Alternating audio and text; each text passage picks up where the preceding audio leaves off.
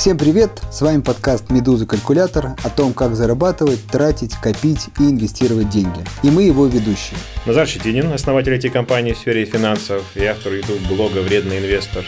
И я, Андрей Ванин, частный инвестор, автор YouTube-блога о вложениях на фондовых рынках, а также создатель обучающих программ по инвестированию. Напомню, что этот сезон мы назвали «Про», и он полностью посвящен инвестированию. В каждом выпуске мы обсуждаем новости, которые происходят прямо сейчас. И на их примере рассказываем об инвестиционных принципах, которые мы применяем сами. И которые можете применять и вы. Этот эпизод посвящен реваншу криптовалюты. Она растет последние полгода как ракета. Мы должны признаться, что записываем эту подводку после того, как мы записали интервью гостя. Гостя зовут Андрей Макаров, он сооснователь медиасети о криптовалютах под названием Encrypted. Это медиасеть из Украины. Андрей Макаров занимается вопросом биткоина там, с 2017 года, и по меркам истории биткоина это много. Прошла неделя с того момента, как мы поговорили с Андреем, и последняя новость о том, что биткоин пробил уже 50 тысяч э, долларов за штуку и продолжает расти. И при этом за эту неделю, мягко говоря, мы много обсуждали с Андреем, как проходило это интервью. И мы остались собой недовольны. Мы считаем, что интервью не получилось, но судить вам. Почему нам кажется, что оно не получилось? Потому что мы подошли к этому вопросу как фундаменталисты, как экономисты. Мы вызвали Андрея как человека, который разбирается в криптовалютах и биткоине, э, на такой допрос – где хотели выяснить, какое место криптовалюта с обоснованием и четкой аргументацией займет в новой экономике. Нам это очень интересно, и мы, ну, не могу сказать, что скептики, но относимся с прохладцей и сами не инвестируем, по крайней мере, в биткоин. И мы очень хотели выяснить этот феномен, но подошли к нему неверно. Пока что, видимо, нету четкого такого экономического обоснованного ответа на вопрос, что нового принесет криптовалюта в наш мир и в экономику. По крайней мере, мы не смогли себе ответить. У меня тоже очень смешанные чувства были в процессе и после.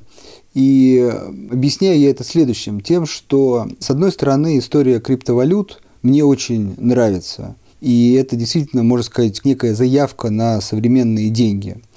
Но вот общаясь с Андреем, я все-таки понял, что пока большинство людей, которые используют эту валюту, все-таки смотрят на нее как на средство обогащения, на то, что можно купить, не знаю, там, за 10 тысяч долларов, за 20, а потом продать за 50, на этом заработать. И, в общем, я лично понял для себя, что пока этот рынок живет именно ростом биткоина. И, на мой взгляд, в этом его и главная угроза, что если он расти перестанет, вопрос, что останется от биткоина. В любом случае, мы оставляем интервью как есть, и вам судить, а в комментариях вы сможете э, согласиться с нами или Андреем. Андрей, привет. Привет, ребята, спасибо, что позвали. Да, привет. Рассказывай, как начался сегодня мой день, Андрей. Э, тебе будет интересно, наверное. Значит, ну, как всегда, я проснулся, телефон сразу рукой ищу, беру там, значит, и листаю Телеграм. И первая новость, которую я прочитал, что в Канаде официально одобрили первый ETF на криптовалюты. Важный момент, сделали это официально, то есть сделали это финансисты. Я как бы хорошо понимаю такой класс э, профессии, как финансист, и точно знаю, что они делают какие-то вещи и тратят деньги, ну, типа как вот сделать ETF, например, только тогда, когда они на 100% уверены, что на этом много заработают. Ну, такой склад ума, ну, это их работа и есть, много зарабатывать на всем подряд.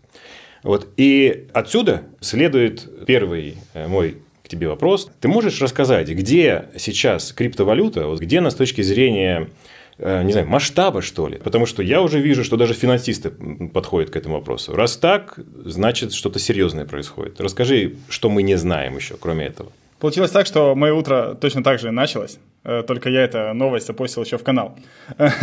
Э, в чем разница между сейчас и три года назад? Три года назад, в декабре 2017 года, были запущены первые фьючерсы на биткоин на семье и CBOE.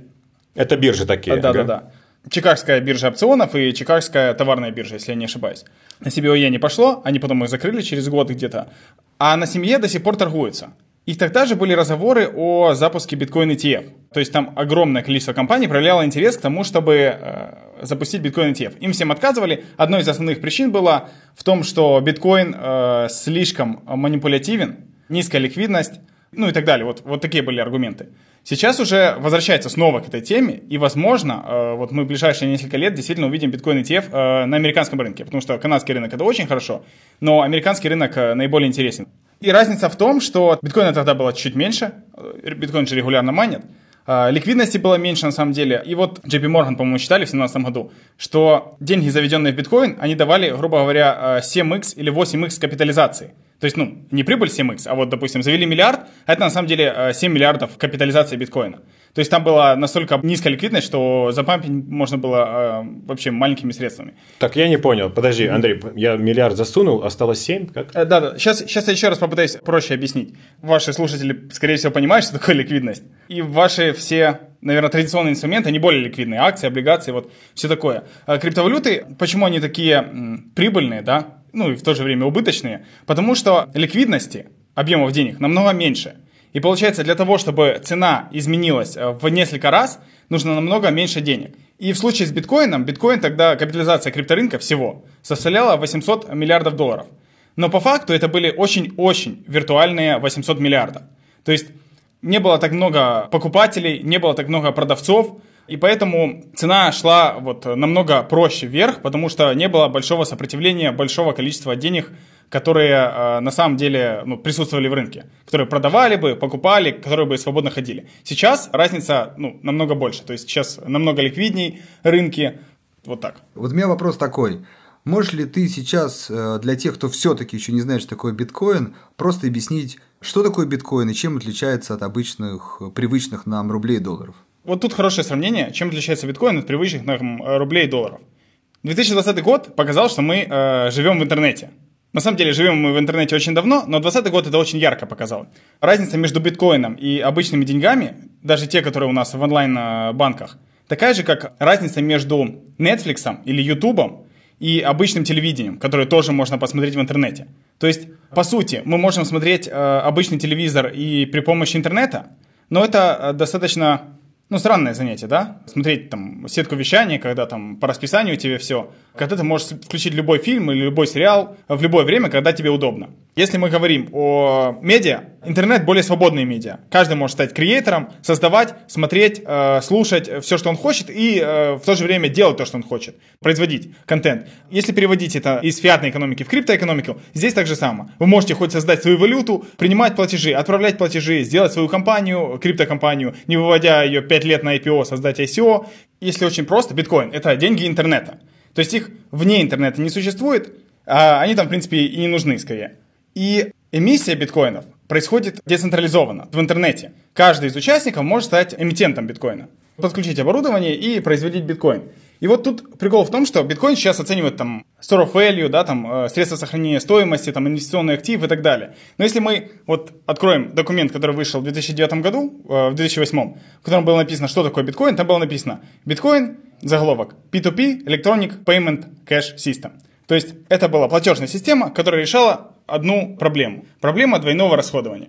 Если у нас есть банк, онлайн-банк, мы передаем кому-то деньги, и вот то, что деньги дошли от вас ко мне или наоборот, обеспечивает банк, да, то есть он является гарантом того, что деньги дошли. То есть мы должны доверять банку, грубо говоря, что там не будет никаких проблем, но и в то же время банк может заблокировать эту транзакцию.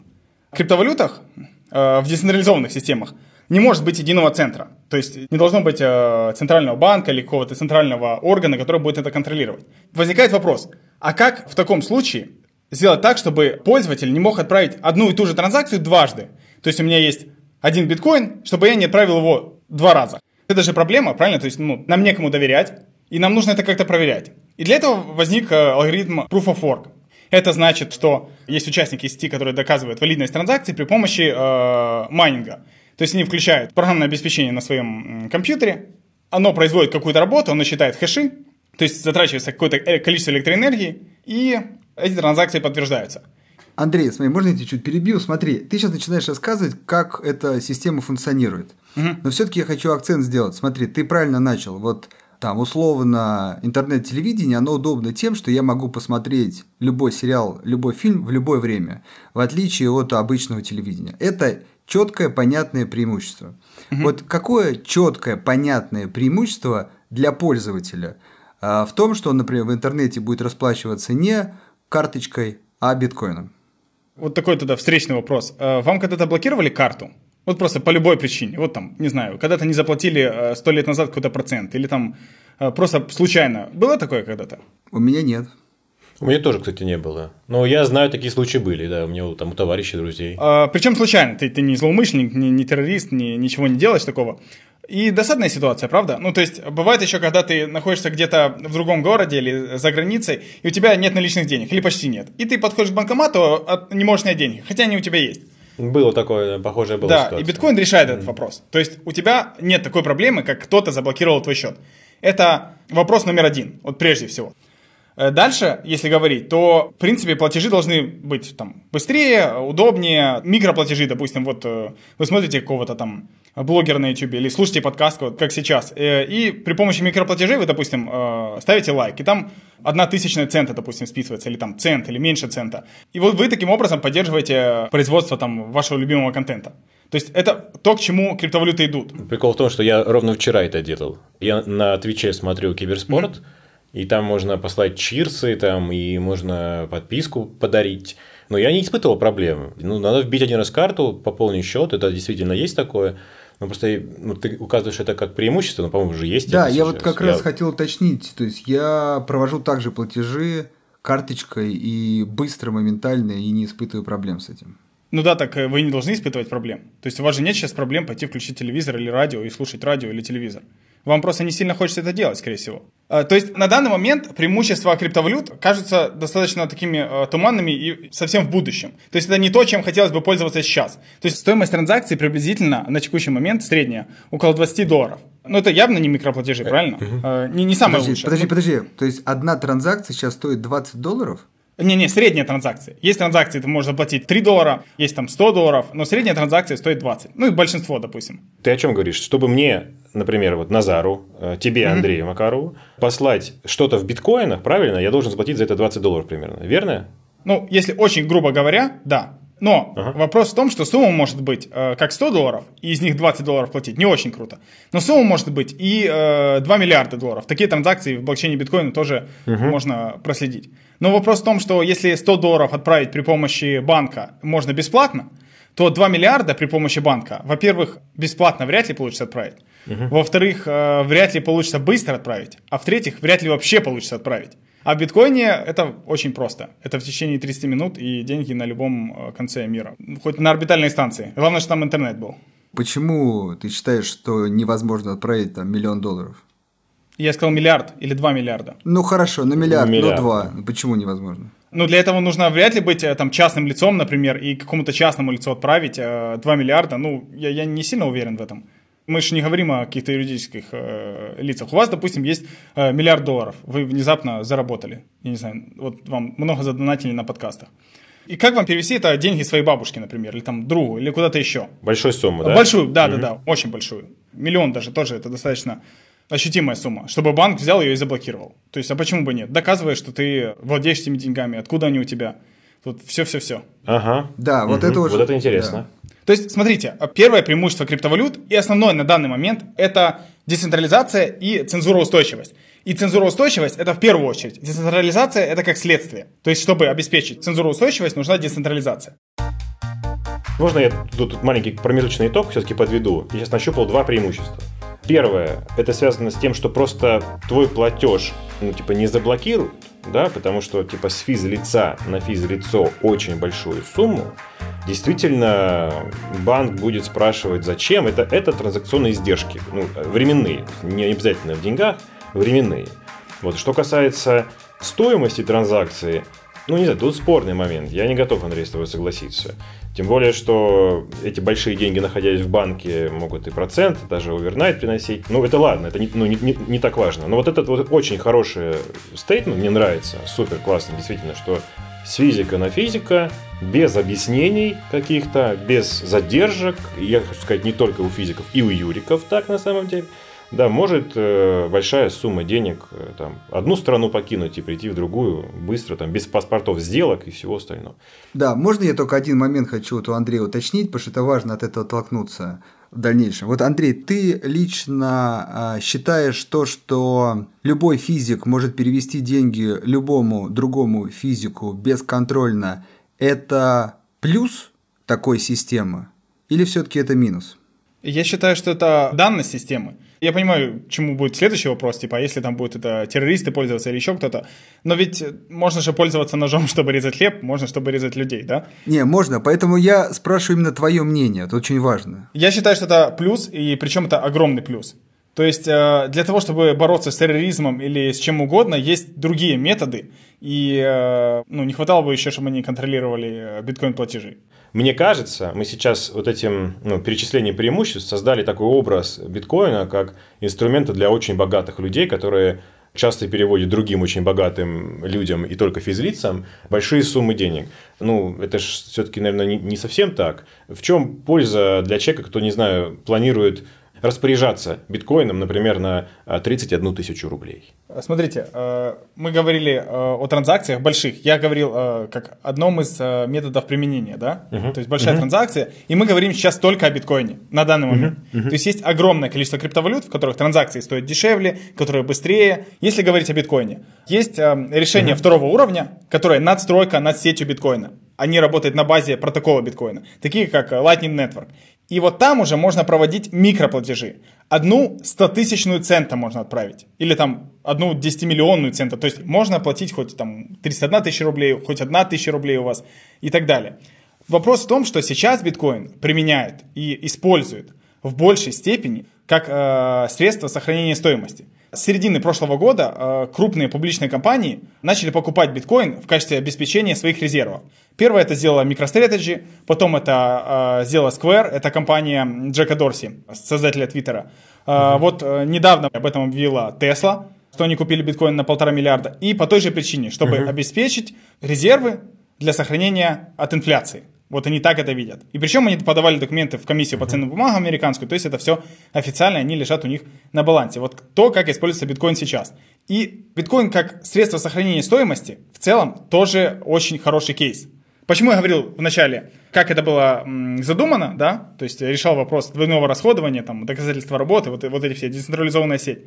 А сейчас это пришло, потому что оно настолько хорошо работало, к сохранению стоимости в меньшей степени к транзакциям. Угу. То есть тысячу рублей я могу э, ну, перевести в биткоин и перевести другому физлицу уже как биткоин, я не заплачу при этом 20 да, долларов. Да, это возможно. При решении второго уровня. То есть э, посидеть, разобраться. Это первое. Второе, вы можете использовать другую криптовалюту. Угу, хорошо. Ну, 20 долларов не заплачу. А сколько заплачу? Ну, там центы вообще, меньше цента. Там очень маленькие суммы. Практически бесплатно. Там, ну, то есть не, неощутимо вообще. Да, но я правильно понимаю, что при этом не будет того преимущества, которое появляется, если суммы огромные. Потому что я точно так же сейчас могу, там, не знаю, в рублях перевести рубли э, на другую карту по номеру телефона, да, и без комиссии вообще, да, но, то есть, как, на мелких суммах биткоин не конкурирует, то есть, он, он примерно такой же, как и фиатные и остальные валюты. Да, он, он и должен конкурировать в удобстве платежей и в скорости, то есть, знаете, люди говорят, жаль, я не купил биткоин в 2010, 2011, 2012. Так вот, если эти люди бы увидели биткоин в 2011, 2010, 2012, даже зная, даже если он вырастет, они бы, скорее всего, ну, очень сильно поленились бы разобраться, потому что это настолько было далеко от платежного средства, Uh-huh. То есть это была очень сложная штука. Нужно было считать uh-huh. входы, выходы, чтобы сделать транзакцию. То есть сейчас просто нажал количество, отправил и все. Но биткоин работает намного сложнее, под капотом в смысле. Смотри, Андрей, часть, связанную с транзакциями, мы рассмотрели. Ты сам поднимаешь эту тему. Конечно, на нашей аудитории в первую очередь интересно, и, наверное, они смотрят на это не как на средство платежа, да, что они будут кофе покупать сейчас и за биткоин пойдут. Вот я думаю, что нет у них проблем покупать кофе из-за рублей там. Конечно, они смотрят на это как на способ э, заработать, там, да, или сохранить, или спасти от инфляции. И, и, конечно, они смотрят на график, который растет ракетой в космос. Да? Э, ну, почему мы с Андреем здесь э, тебя в том числе мучаем э, по поводу того, а как биткоин как средство платежа, потому что, ну, тебе не кажется, что эти вещи связаны? Ну, то есть, если мы не можем сами себе объяснить, почему криптокарренсис, да, то есть валюта, как валюта имеет преимущество, то ну, будет странно нам в нее просто инвестировать. Мы говорим, ну нет преимуществ никаких у этой валюты, просто валюта, никаких преимуществ вообще нет ни одного, но вот она будет расти и дальше, давайте его рассмотреть как средство накопления и сбережения, там, инвестиций. Ну, поэтому мы тебя немножко выводим на этот разговор, потому что, честно, я сам не понимаю, в чем это преимущество. Вот. Все-таки для меня валюта в первую очередь выполняет именно эту функцию, то есть удобство именно проведения платежа. И биткоин, как, э, так сказать, претендент на валюту, должен эту функцию тоже выполнять, и, как мне кажется, должен выполнять удобнее, чем какая-то текущая валюта, но если он хочет занять ее место. Вот. И для себя я, по крайней мере, услышал, что, наверное, главное удобство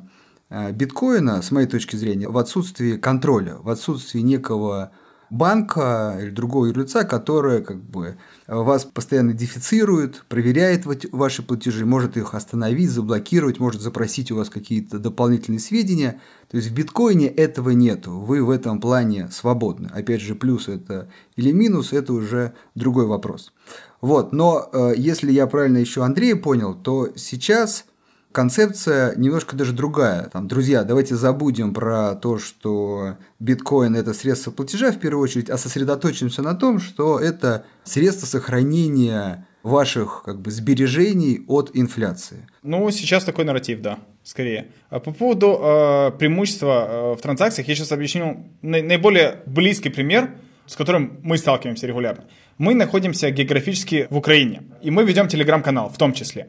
И чтобы купить рекламу в другом телеграм-канале, э, нужно заплатить администратору за рекламу, собственно, правильно? И вот проблема в том, что после определенных событий наши платежные системы с вашими не сильно работают. И единственный вменяемый способ заплатить – это заплатить при помощи mm-hmm. криптовалют. Остальные способы более рискованные э, с точки зрения э, там, заблокировать средства могут, или слишком много возни, либо еще какие-то штуки. То есть вот здесь вот прям прямое преимущество, мне надо было с этого, наверное, и начать. Причем сумма-то, э, допустим, 80, 100 долларов. Это не та сумма, ради которой ты бы хотел возиться полчаса или час для того, чтобы разобраться, как бы тебе так сделать, чтобы твой счет не заблокировали, на мыло тебе не пришлось подтверждать свою личность полтора дня и еще что-то, чтобы просто заплатить человеку за рекламу, чтобы пост mm-hmm. вышел сегодня или завтра. Просто с этим в жизни ты когда не сталкиваешься, да, то оно как-то тебе, ну, меня не сильно волнует. А вот представьте, есть люди, которые живут там в какой-то там Северной Корее, ну ладно, Северной Корее не совсем то, там какие-то Сирии, какие-то Ираны, еще что-то. Или там Африка. У людей вообще нет доступа к банкам, то есть они вне банков находятся, вне банковской системы. И в мире таких людей около двух миллиардов. И они же тоже что-то зарабатывают. Ну, у них есть какая-то работа, скорее всего, или, или что-то еще. У них есть какие-то родственники, они могли бы переправлять им деньги. А почему бы это не делали криптовалюты? Я очень хорошо понимаю тебя. У меня сейчас вот реально задача стояла, ну и стоит, посмотреть, как э, открыть фирму в США, получить банковский счет, ну и переводить туда деньги ну, там, открыть фирму достаточно простая, понятная задача. Получить банковский счет тяжело. И, конечно, намного мне было бы легче, если бы я просто нажал там кнопочку «Открыть банковский», условно, в кавычках, да, счет в криптовалюте, например, и все, я пошел бы делать хорошую вещь, там, людям помогать, хороший продукт делать, да. Но и в твоей аналогии, и вот, скажем, в моей истории, мы с тобой как бы не до конца ее довели. Смотри, это круто, что нету надсмотра, это круто, что можно ускорить экономику, это круто, что обмен ускоряется, это функция денег, максимально ускорять э, обмен. Но в чем прикол, если тебе за пост заплатили этой криптовалютой или биткоин, а потом ты не можешь пойти и купить в магазине хлеб, да? И тебе надо обратно все равно конвертироваться, типа в рубли, там, в гривну, в доллары, чтобы пойти купить просто хлеб. Сори, что опять возвращаю спустя большой круг к этой теме, что не избежать ответа на этот вопрос. Как я потом превращу всю эту валюту в калории, в там, не знаю, товары длительного пользования и все остальное, да, и бензин. Вот, поэтому все равно нужно в итоге, чтобы мы могли сделать финальный супертрансфер. Как бы. Назар, я тут немножко от себя добавлю, но это же сейчас. Понимаешь, пока хлеб ты не можешь купить, например, угу. ну, гипотетически за биткоин. Но если в какой-то момент ну вот, ты сможешь, да, вот, то вот, эта проблема понимаю, как да. бы решится. Тут такая штука, что э, в нашем случае, вот конкретно в моем, у нас либо криптовалюта, либо какой-то киви или еще платежное средство. И нам в любом случае нужно выводить из киви на карту. То есть нам по-любому нужен этот супер трансфер, как э, ты сказал. Угу. Криптовалютой просто удобнее и меньше возни. Если говорить о платежах простых, я боюсь сейчас что-то прорекламировать. Криптобиржи сейчас разрабатывают э, платежные решения, вот карты свои э, дебетовые, и вот все в таком духе, чтобы было максимально просто и удобно расплачиваться. Криптовалютой, не переводя ее. Вот когда это сделают, все, у меня было бы все в крипте, и я бы ничего бы и не пользовался. То есть прошел в магазин, заплатил, и все. И все было бы в крипте дальше лежало. И, скорее всего, это вот скоро настанет. Поговорили о биткоине как средство платежа, но все-таки ты, Андрей, вот затрагивал эту тему, что биткоин сейчас главный акцент выходит как средство сбережения. Вот мог бы ты об этом теперь поподробнее рассказать? Биткоин сейчас на данный момент действительно воспринимается в большей степени как средство сбережения, и не просто людьми, а и крупными компаниями. Возможно, это связано с тем, что эмиссия у биткоина, конечное количество монет, которое может быть выпущено, ограничено. Приблизительно 21 миллион. Может быть добыто 21 миллион э, биткоинов всего. Это было прописано в коде еще вот в 2009 году. И, ну, биткоин работает уже 10 лет. И поскольку он работает относительно стабильно, он 99% времени был, э, ну, аптайм, сеть не падала, ничего, то люди подумали, если эта сеть работает надежно 10 лет, то, возможно, она и продолжит работать в будущем. А поскольку ограниченная эмиссия, и точно никто новых не допечатает, а как мы видели по 2020 году, э, правительства могут печатать деньги в практически неограниченных масштабах и э, на данный момент практически без последствий, то биткоин кажется более таким разумным способом, чтобы закинуть туда немножечко своих сбережений. Это еще происходит потому, что эмиссия биткоина, она, а, помимо того, что ограничена, она еще и со временем инфляция уменьшается. То есть а, в начале, первые 4 года, а, биткоинов добывалось по 50 биткоинов за 10 минут, за блок. Потом, каждые 4 года происходит халвинг. Это уменьшение награды за добычу блока вдвое. Потом биткоинов стало 25, потом 12,5. И вот сейчас, в мае 2020 года, был еще один халвинг – и награда за блок сейчас составляет 6.25 биткоинов за блок. Это почему биткоин воспринимает как store of value, как э, средство сбережения.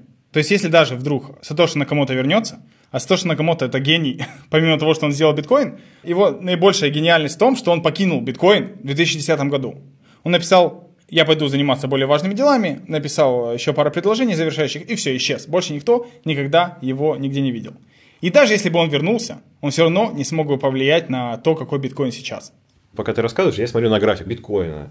Он за год, или там меньше, вырос, одну секунду, э, на 400% получается, да? Мне просто кажется, что дело-то вообще, ну, как бы не в сбережении, просто тупо покой людям не дает, что он так прет.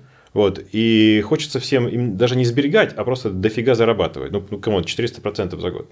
И к тебе такой вопрос. Ты можешь как бы объяснить, вот в чем феномен? Почему настолько? То есть, сберегать это все-таки чуть более инертный рост. А тут просто, ну, ракета какая-то. Ну так, а давайте на Теслу посмотрим. Так? Не ракета разве?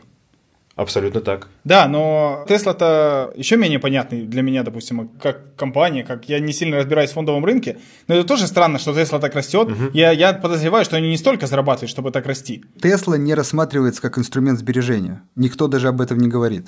Ну, это просто акция. Она сам как бы автономный продукт. То есть нет такого, что, не знаю, там какая-нибудь другая компания говорит, мы себе в баланс записали там полтора миллиарда акций Тесла, записали себе в баланс, потому что, и какое-то объяснение. Илон Маск так делает, он записывает биткоин в баланс компании, и вот с этой формулировкой, да, э, и вот мне очень интересно, как тусовка, ты же член тусовки, да, объясняет там само себе, своим друзьям, не знаю, своему комьюнити, что по сути, валюта, которая, ну, типа, по идее, нацелена на сбережение, растет по 400% в год.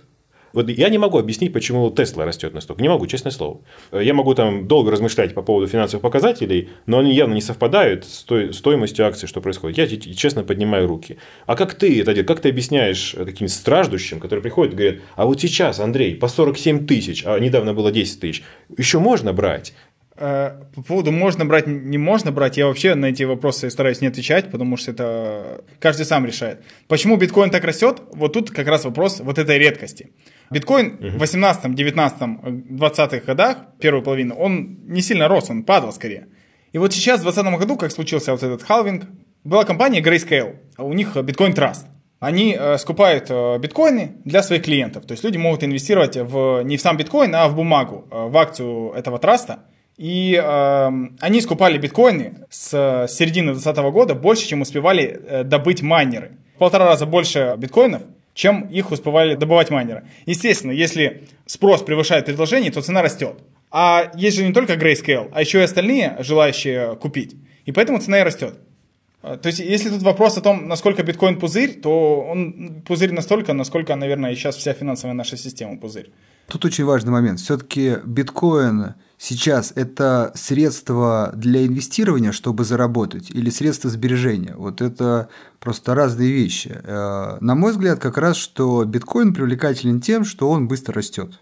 Смотрите, в тусовке, как, как вы выразились, у большинства людей биткоинов не так много. Они инвестируют в альткоины, в, в ICO, вот во все такое. А биткоин для них это уже что-то как вот пойти и купить э, государственные облигации. Вот в обычном мире. Uh-huh. Да? Uh-huh. Что-то такое надежное, которое такое вот там куда-то положил или в депозит закинуть там под несколько процентов годовых. Вот здесь вот, в принципе, биткоин так же само воспринимается в э, криптотусовке, как вот э, более традиционные активы в обычном мире. А для инвестирования есть другие активы, то есть, которые быстрее растут, больше растут, более рискованные. И к биткоину возвращаются. И тут получается, если компании э, извне крипторынка, там Теслы, MicroStrategy и остальные, э, они приходят в биткоин, для них это рискованная инвестиция. И оно получается для них как венчур. А для криптонов это не совсем то. Ну, то есть для них там рост 400% плюс-минус это как бы уже нормальность. Они ищут э, еще более высокий потенциал роста, правильно? Да-да-да, то есть там есть всякие, ну, выше, выше потенциала роста. Это очень прикольно, знаешь, как я сейчас думаю об этом, слушаю, что ну, все-таки насколько это субъективное понятие риск, да? То есть я могу там за руку привести вам здесь сотню человек, которые скажут, вы шутите биткоин? Не то, что там альткоины какие-то, просто сам биткоин, они даже не рассматривают, они просто говорят, это супер рискованно, come on, по 400% в год растет. А есть ребята, которые внутри, такие, господи, опять биткоин скучный, всего лишь плюс 40% за день. Что за сегодня за скука какая? Я не говорю, что все растет быстрее, чем биткоин. Биткоин в моменте, вот а, январь, он многие активы обогнал. Тут вопрос не в этом. Вопрос в том, что на других активах ты пытаешься заработать, словить, обогнать биткоин. Вот и биткоин как индекс, как S&P, например, в э, фондовом рынке. Uh-huh. То есть биткоин показывает, куда идет рынок он не является той штукой, в которой такой, о, сейчас биткоин куплю. Если ты уже в крипторынке, то просто покупать биткоин, чтобы заработать, тебе нужно обогнать рынок, mm-hmm. если ты хочешь здесь заработать.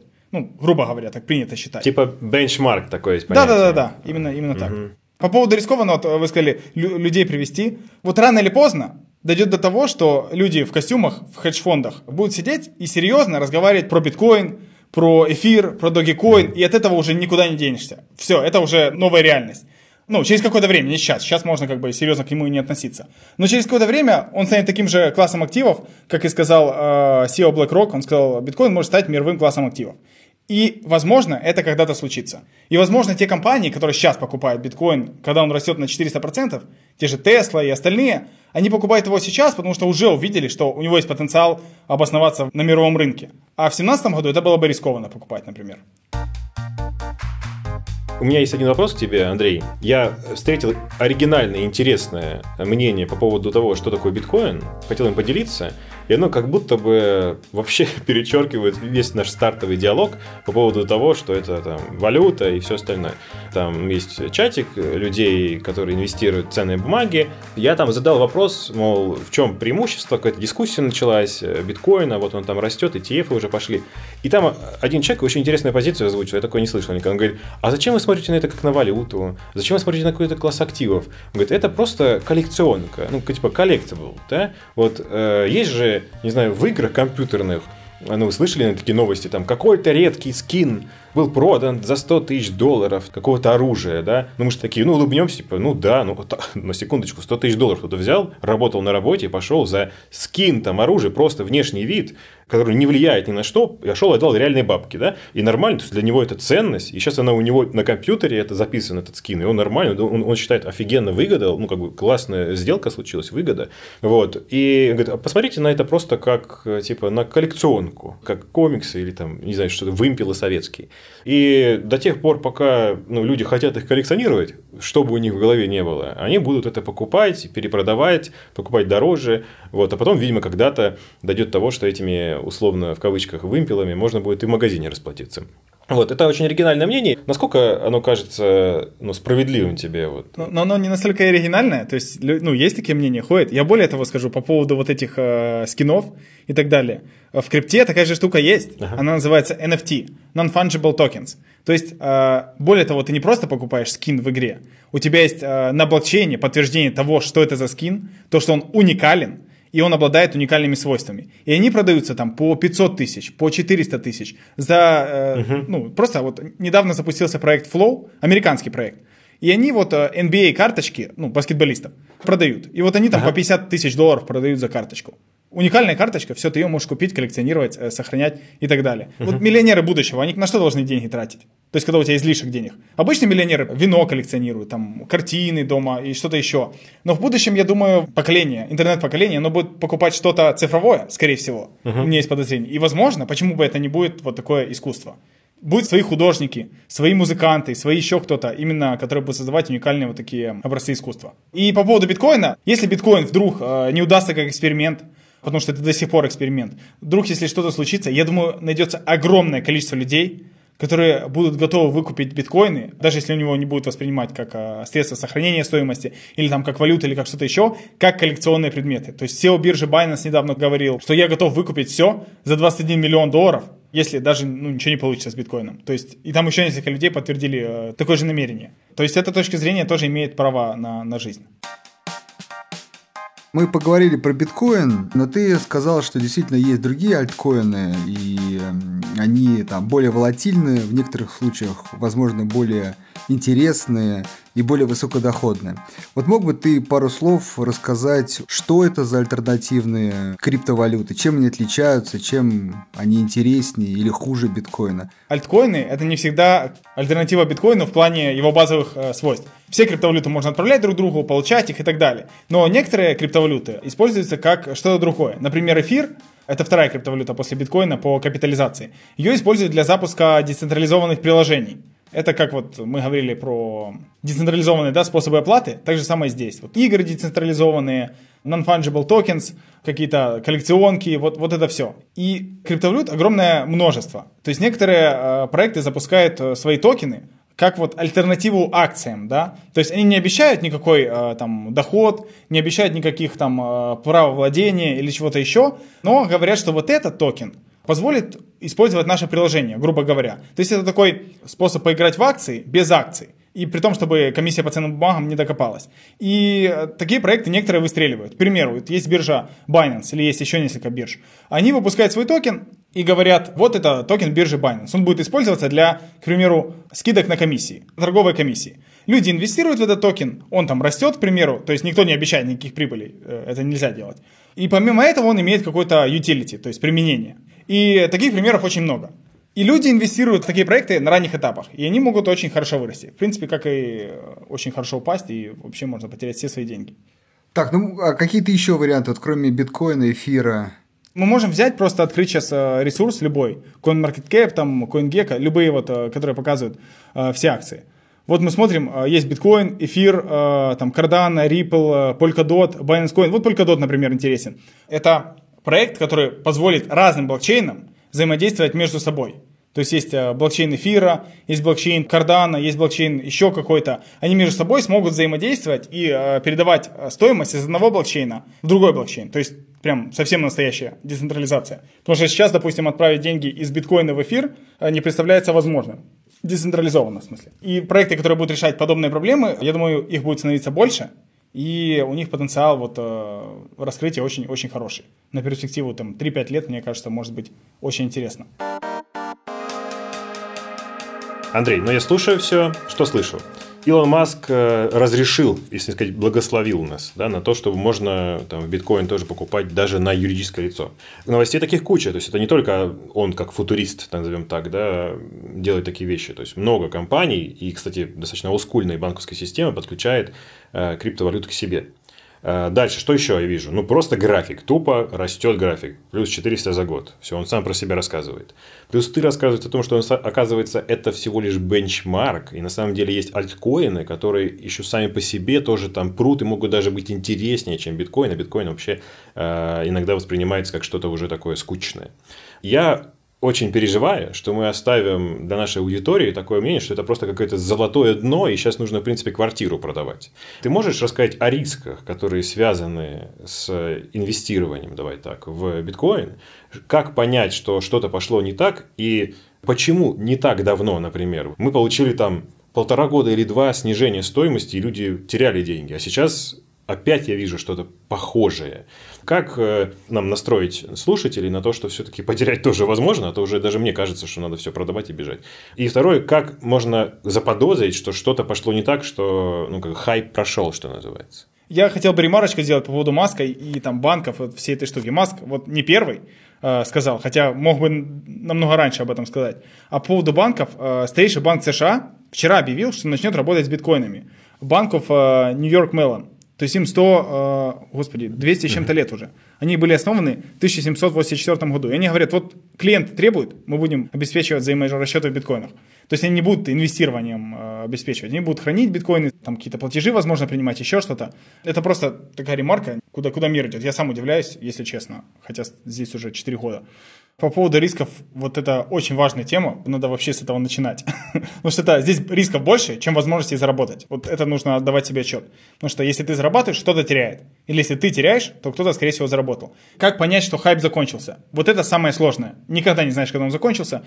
Оно как бы бьет тебя как будто кувалдой по голове, ты оп, и все. И все твои деньги в тыкву превратились. Ну, не все, я имею в виду, вот альткоинов понабирал они вроде бы выросли, ты вроде бы очень хорошо заработал, не успел там продать, пожадничал, ты думаешь, вот оно выросло на 100x, там с 1000 долларов 100 тысяч, ты такой, да не, будет расти еще. И ты сидишь, сидишь, а потом раз, и оно вернулось к твоим изначальным вложениям. Или там с 1005 получилось, но не 100 уже. И ты думаешь, блин, не очень хорошо. Когда понять, что хайп закончился, я не знаю. Тут вот, к сожалению, никто не знает. По поводу рисков, э, эта штука очень рискованная. Сейчас все очень дорогое, очень перегрето и очень-очень э, выглядит рискованно. Хотя, если честно, оно в начале января оказалось очень рискованным и очень дорогим, оно выросло еще в несколько раз. Тут просто нужно понимать, что прежде чем куда-то инвестировать, смотреть, покупать, там еще что-то делать, нужно э, посидеть, почитать, разобраться, понять, как это работает, зачем это работает, что это такое, чем его едят и так далее. Это точно не будет лишним. И, возможно, когда в следующий раз все упадет, может быть, уже на следующем цикле зайти. Потому что когда все дешево, никто не хочет э, ничего покупать. Все хотят покупать, когда дорого, когда все растет, и все хотят прибежать, когда все растет. Когда все дешево, никому ничего не интересно. А вот именно тогда и можно сделать самые большие там состояния, если говорить об инвестициях. Если говорить, э, почему биткоин тогда упал, не упадет ли сейчас, биткоин упадет, скорее всего упадет, но падение будет, есть подозрение, что не таким болезненным, потому что нужно смотреть не на конец 2017 года, а на начало 2017 года. Потому что у нас был 2013 год, когда биткоин впервые пробил отметку в 1000 долларов, и он стоил 1440 долларов или что-то такое, а потом он упал, и вот три года до э, начала 2017 не пробивал 1000 долларов больше.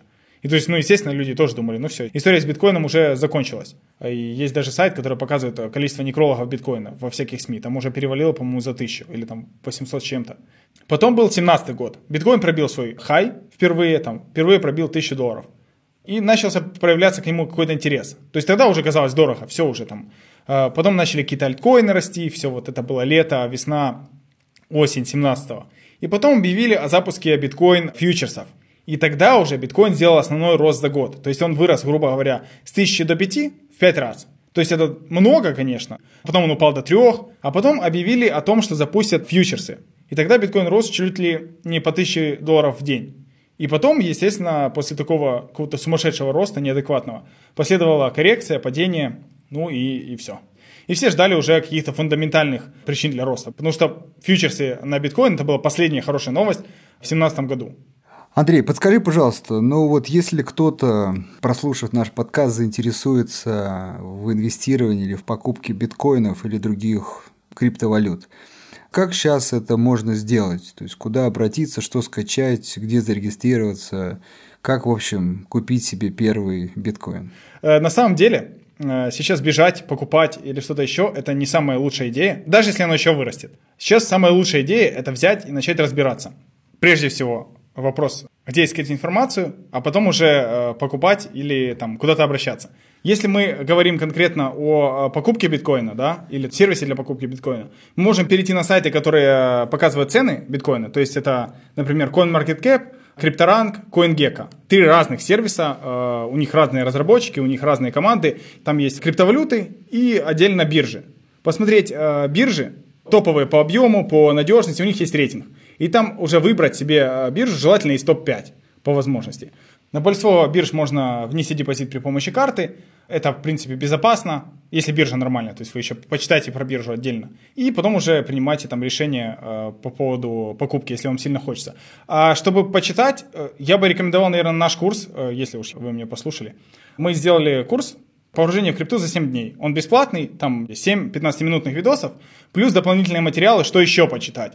А так вы хотя бы поймете, куда вы попали. То есть там не про инвестирование, а в целом про криптовалюту. Что такое криптовалюта, способы операций с криптой, как хранить, отправлять и так далее, способы заработка, что такое трейдинг, как выбирать биржу в том числе и так далее. И очень осторожно, когда вы что-то гуглите, смотрите, чтобы сайт был не фишинговым. То есть там, чтобы не было лишних э, черточек, никакой э, лишней информации. То есть там сайт, там, допустим, там binance.com или там ftx.com или там bitfinex.com. Ну, например, какой у них сайт оригинальный. Потому что есть фишинг, когда вы вводите свои данные, отправляете деньги не туда, все, их больше нет. Смотри, э, такой вопрос еще. Вот после того, как я выбрал самую лучшую биржу, самую надежную, там, топовую, там, у меня немного денег, там, не знаю, 100 долларов – Дальше у меня не будет практических технических проблем. Скачаю приложение, там, переведу, вот я житель России, да, с карты спешу. То есть, вот примерно можно даже не описывать весь процесс, просто сказать, что типа проблем не будет или будут. Вот как э, ты можешь нам рассказать об этом что-то?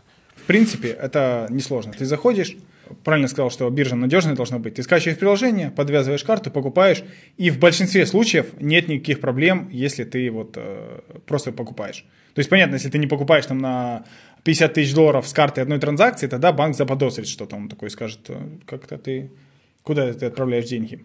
Так. Но в целом э, никаких проблем не должно быть. Хорошо. И я правильно понимаю, что это вопрос исключительно перевода с карты? То есть, если у меня наличка, то есть мне никуда не нужно ни в коем случае идти ни в какое окошко, никакие деньги из рук руки не отдавать, правильно? Не-не, есть, есть способы, но это уже когда по личной рекомендации. То есть О, должен быть угу. человек, которому ты доверяешь, и там есть сервисы, которые вот э, за наличку могут обменивать. А есть также P2P сервисы, P2P биржи, которые как раз этим и занимаются. Если обычная биржа, она построена по принципам электронной площадки, угу. то это больше похоже на такую доску объявлений. То есть ты видишь рейтинг человека, да, вот там такой-то провел столько-то операций, вот он может обменять столько-то налички по такому-то курсу.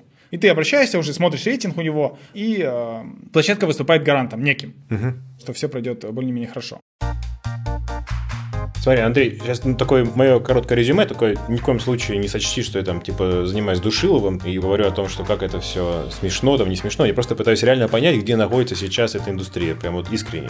Но вот после того, как ты практические советы дал, складывается такое ощущение, что те преимущества, которые мы там в начале как-то обсуждали, вот, ну, сначала, они как будто бы сейчас еще не воспроизвелись. То есть, действительно классно, здорово, быстро переводить физику с физика, не бояться того, что тебе по дороге банк тормознет деньги, а с другой стороны, надо бояться того, чтобы не попасть на фишинговый сайт и вообще попасть на нужную биржу, и надо еще бояться того, что тебе банк не даст перевести. То есть, как бы тут э, на самом деле ну, еще много проблем. То есть, еще индустрии как бы копать и копать для того, чтобы действительно можно сказать, что типа мы уже фиатные валюты победили, да, и теперь у нас все так быстро летает со скоростью света, потому что пока вот, ну, еще сори, да, я говорю, я говорю, как есть, кажется, что это челлендж, да, разобраться, видеоинструкции нужно, чтобы деньги пополнить. Как бы, мне кажется, сейчас пока индустрия не добралась до той точки, где все ее преимущества должны раскрыться. Согласен? Очень-очень хорошая ремарка и очень справедливая. Я скажу так, что если мы в ценах, может быть, не в самом начале пути, угу. то в плане принятия индустрии, ее распространения среди обычных людей угу. и удобства пользования мы в самом начале. А это значит, что потенциал роста очень большой. Не в плане цен. Я имею в виду в плане там, принятия, развития технологий и так далее. Я вам скажу так. Разница вот сейчас и в 2017 году в плане там, поиска информации, доступности информации, пополнения с карты, использование биржи, огромная разница. Она просто невероятная. Угу. Но все равно это далеко до того, что есть в целом, в среднем по интернету, так сказать. То есть до этого тоже есть еще куда расти в плане uh-huh. юзер-интерфейсов и так далее. Действительно, мне пока показалось, что пока эта вещь все-таки сложная. И для себя я, по крайней мере, услышал, что, может быть, даже к сожалению, не знаю, к счастью, что открыть счет в классическом банке и начать расплачиваться рядовому человеку легче. Очень важно пока. Действительно, на мой взгляд, когда человек или юрлицо, физлицо сталкивается с проблемами переводов, вот тогда для него биткоин и другие криптовалюты действительно становятся очень актуальными. И он как раз имея проблему, может пробираться, продираться сквозь вот это большое количество новой информации, разрозненные разные сайты. Я думаю, это можно постигнуть и изучить, набив шишки, и использовать. То есть у меня все-таки сложилось мнение, что криптовалюта это может быть некий хороший конкурент фиатным валютам, то есть ну, реальным рублю, доллару, евро и так далее. В реальности, если все-таки мы говорим не про текущую ситуацию с криптовалютами, а про ее перспективы, про ее конкурентоспособность реальную, то она базируется на том, насколько людей в будущем будет устраивать расчеты через банки с ограничением, о котором мы говорили, либо все-таки доступ к криптовалютам, их популярность, их там, востребованность победит, и тогда просто биткоин заменит доллар, э, рубль, евро, потому что, еще раз, в нем удобней рассчитываться. Это первое. Это, как бы, на мой взгляд, такие долгосрочные перспективы криптовалюты.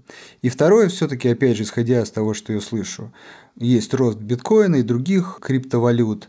Причем, ну, по крайней мере, я не услышал, какая, как сказать, фундаментальная база да, в том, что он растет или не растет. Но рост есть. И так как я давно работаю с инвесторами, я знаю, что в большинстве случаев главный критерий принятия решения – это положительная динамика. И когда эта положительная динамика есть, она как раз и подпитывает э, желание новых людей приходить туда.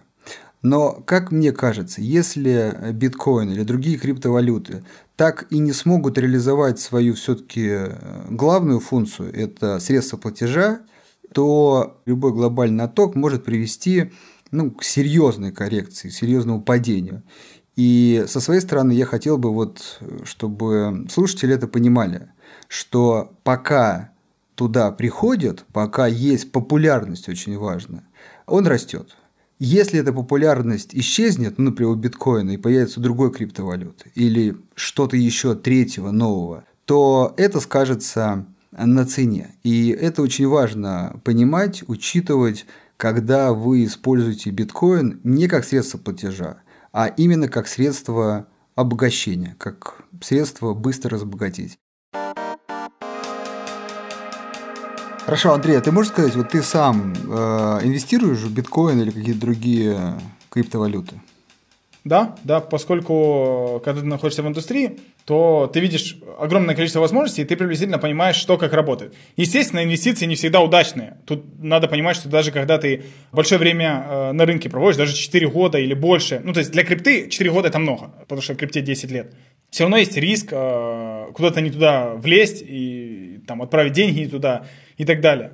Смотри, вот в связи с этим всем, вот конкретно ты, как ты принимаешь решение о покупке той или иной криптовалюты?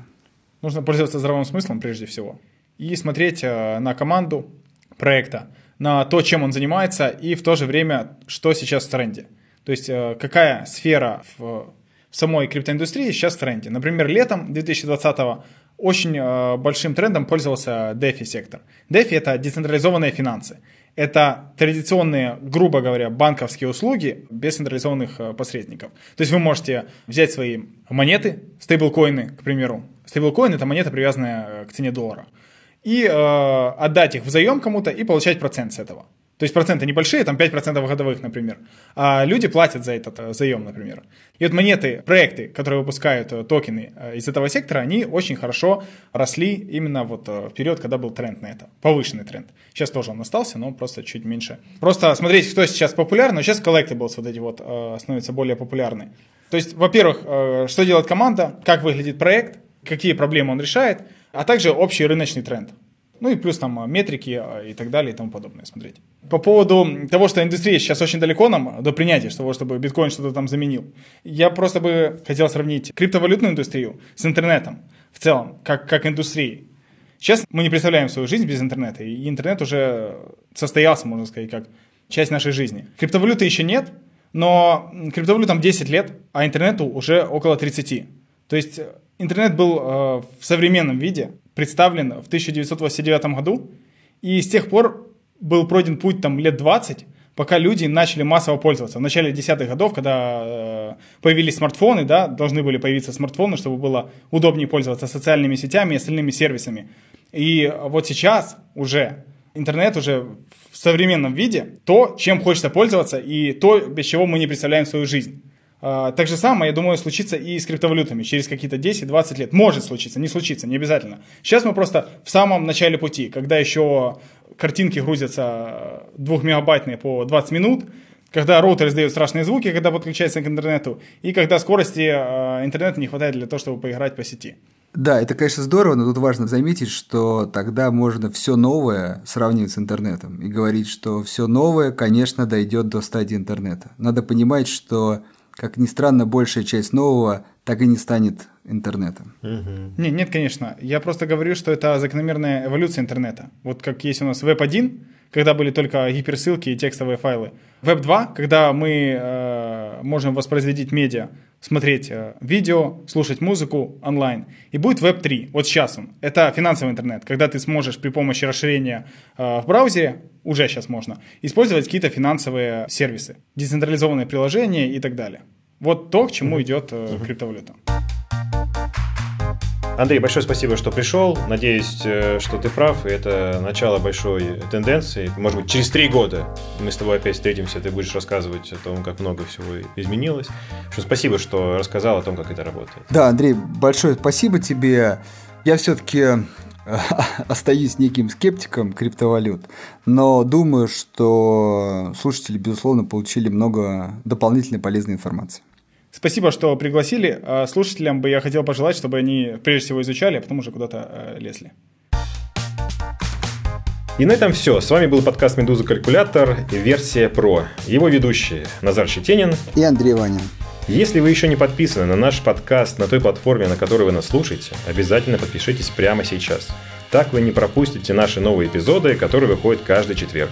И мы будем очень рады, если вы поставите нам 5 звезд и напишите комментарий. Так вы поможете нашему продвижению на платформах. А еще мы внимательно читаем все письма с вопросами и пожеланиями по темам, которые можно писать на подкаст собака с пометкой в калькулятор.